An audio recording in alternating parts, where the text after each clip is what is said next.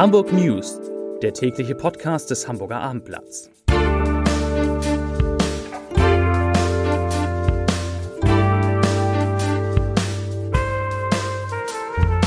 Hallo und herzlich willkommen. Mein Name ist Stefan Steinlein. In unseren Nachrichtensendungen geht es heute um die Hafenfusion von Hamburg und Bremerhaven. In die kommt wieder Bewegung. Es geht um den Corona-Schutz durch das Vakzin von Johnson Johnson. Hier häufen sich nämlich die Impfdurchbrüche. Es geht um die Impfquote unter Hamburgs Studierenden, die aktuelle Inzidenz, das Aus für die kostenlosen Bürgertests, um traumhaftes Herbstwetter am Wochenende und um ein Gespräch mit der Ernst-Deutsch-Theater-Intendantin Isabella Wertes-Schütter. Doch zunächst, wie immer zu Beginn unserer Nachrichtensendung, kommen wir zu den Top 3, zu den drei meistgelesenen Artikeln auf abendblatt.de. Auf Platz 3 Neue S4. Gericht weist Klagen der Ausbaugegner ab. Auf 2 Trinkwasser. Grenzwert für Nitrit und Ammonium überschritten. Und auf 1, also der meistgelesene Artikel heute, Inzidenz in Hamburg deutlich gesunken, aber viele Tote. Damit kommen wir zu den Nachrichten. In die festgefahrenen Verhandlungen über eine mögliche Fusion der Containerterminals in den deutschen Seehäfen kommt erneut Bewegung. Der Aufsichtsrat der Hamburger Hafen- und Logistik AG, also der HALA, hat die Vorstandsvorsitzende Angela Tilsrath ermächtigt, dem Bremer Terminalbetreiber Eurogate und seinen Eigentümern ein neues Gesprächsangebot zu unterbreiten. Die Bremer Seite hat sich für die Einladung bedankt. Einen Termin gibt es aber noch nicht. Offenbar will man erst einmal abwarten, welche Auswirkungen der Einstieg der Hamburger Reederei Hapag-Lloyd in den Tiefwasserhafen Wilhelmshaven haben wird. Eurogate ist doch mit 70 Prozent Mehrheitseigentümer. Ein Zusammenschluss der deutschen Häfen erhält aus Berlin jedenfalls Rückenwind. Zitat Eine engere Zusammenarbeit der Häfen ist aus Sicht der Bundesregierung wünschenswert. Das sagte der maritime Koordinator der Bundesregierung Norbert Brackmann im Gespräch mit dem Hamburger Abendblatt. Er sagte weiter, die Weltmärkte in der Handelsschifffahrt verändern sich und das nicht unbedingt zum Vorteil der deutschen Seehäfen. Diese müssen sich auf die sich verändernde Lage einstellen das nächste Thema. Rund 84.000 Hamburger, die geimpft wurden mit dem Vakzin von Johnson Johnson, sind ziemlich verunsichert. Jetzt nämlich hält die Ständige Impfkommission eine weitere Impfung mit einem mRNA-Wirkstoff für notwendig, denn es seien besonders viele Impfdurchbrüche beobachtet worden. Da es sich aber zunächst nur um einen sogenannten Beschlussentwurf der STIKO handelt, reagieren die Hamburger Behörde noch nicht. Ab wann Hamburgerinnen und Hamburger sich mit einem mRNA-Wirkstoff zweitimpfen lassen können, darüber haben wir unter anderem mit Dr. Dirk Heinrich von der Kassenärztlichen Vereinigung gesprochen.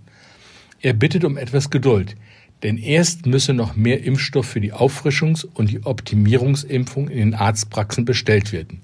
Es könne also noch etwa zweieinhalb Wochen dauern, bis es in Hamburg verstärkt losgehen könne. Ein ganz überwiegender Teil der Hamburger Studierenden ist bereits gegen Corona geimpft. 81 Prozent gaben bei einer Befragung an der Universität Hamburg und an der Hafen City Universität an, über einen vollständigen Impfschutz zu verfügen. Das teilte der Studierendenausschuss Aster der Uni Hamburg heute mit. 14.000 Studierende in Hamburg hatten an der aktuellen Befragung teilgenommen. Zwei bis drei Prozent der Befragten an beiden Universitäten sind demnach zwar noch nicht geimpft, planten aber eine Impfung in naher Zukunft. Mehr als sieben Prozent gaben an, sich nicht impfen lassen zu können oder zu wollen. Der Aster wies darauf hin, dass der Impfstatus abgefragt wurde, nicht aber eine mögliche Genesung nach einer Infektion. Daher dürfte die Zahl der Studierenden, die vor Corona geschützt sind, sogar noch höher sein als die Impfquote. Aber schon mit der Quote von 81 Prozent Geimpfte lägen die Studierenden deutlich über der Quote in der Gesamtbevölkerung Hamburgs. Die Sieben-Tage-Inzidenz in Hamburg ist heute weiter gesunken. Die Stadt meldete am Mittag 177 Neuinfektionen, also einen Fall mehr als am Donnerstag und 60 weniger als am Freitag der Vorwoche. Damit liegt der Sieben-Tage-Wert nun bei 61,0. Das sind fast exakt zehn Punkte niedriger als vor einer Woche. Auch die Situation in den Hamburger Krankenhäusern verbessert sich weiter. Derzeit werden 93 Covid-19-Patienten behandelt. 33 von ihnen sind so schwer erkrankt, dass sie auf Intensivstationen betreut werden. Das sind acht Menschen weniger als vor einer Woche. Allerdings hat sich die Zahl der Corona-Toten wieder erhöht, und zwar deutlich. Vier weitere Todesfälle erhöhen die Gesamtzahl seit Pandemiebeginn auf 1748. Allein 15 Tote wurden seit vergangener Woche gezählt. Wer es vergessen oder verdrängt haben sollte, von Montag an werden in Hamburg nur noch von medizinischen Anbietern durchgeführte Corona-Schnelltests anerkannt. Wer sich beispielsweise für ein Kino, Restaurant oder Konzertbesuch freitesten lassen will, muss zum Arzt, in eine Apotheke oder zu einem medizinischen Labor. Nichtmedizinische Testzentren dürfen laut Gesundheitsbehörde keine Bescheinigung mehr ausstellen, die im Rahmen der sogenannten Eindämmungsverordnung akzeptiert werden.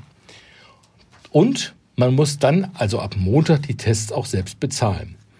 Für Gesundheitssenatorin Melanie Leonard von der SPD ist das ein logischer Schritt. Sie sagt, der mit Steuermitteln bezahlte Test ist, bis auf wenige Ausnahmen, überflüssig geworden. Er wird durch die für jede und jeden kostenfrei verfügbare Corona-Schutzimpfung abgelöst. Allein für die Hamburger Schnelltests wurden laut Bundesamt für soziale Sicherung bis Mitte September rund 156,5 Millionen Euro aufgewendet.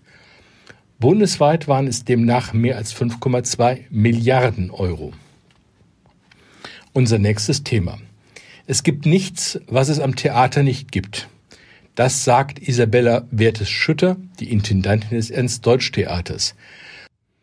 Im Podcast unserer Kulturredaktion, der heißt Saisonstart, spricht die Intendantin mit unserer Kulturchefin Maike Schiller. Isabelle Wertes-Schütter erzählt zum 70. Geburtstag ihrer Bühne von den Anfängen mit den Munzburg Boys, von ihrem eigenen Vorsprechen als junge Schauspielerin, vor, und zwar vor ihrem späteren Ehemann Friedrich Schütter. Sie spricht von der männerlastigen Hamburger Theaterlandschaft und der Herausforderung, einen deutlich antifaschistischen Spielplan zu gestalten. Ich empfehle Ihnen, hören Sie unbedingt mal rein.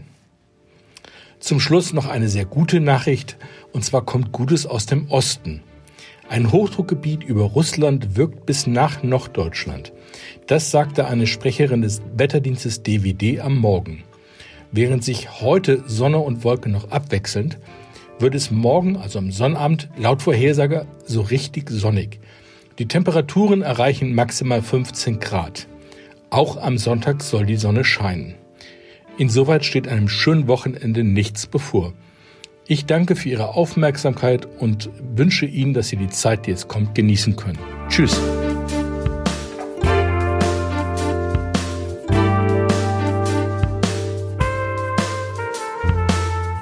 Weitere Podcasts vom Hamburger Abendblatt finden Sie auf abendblatt.de slash podcast.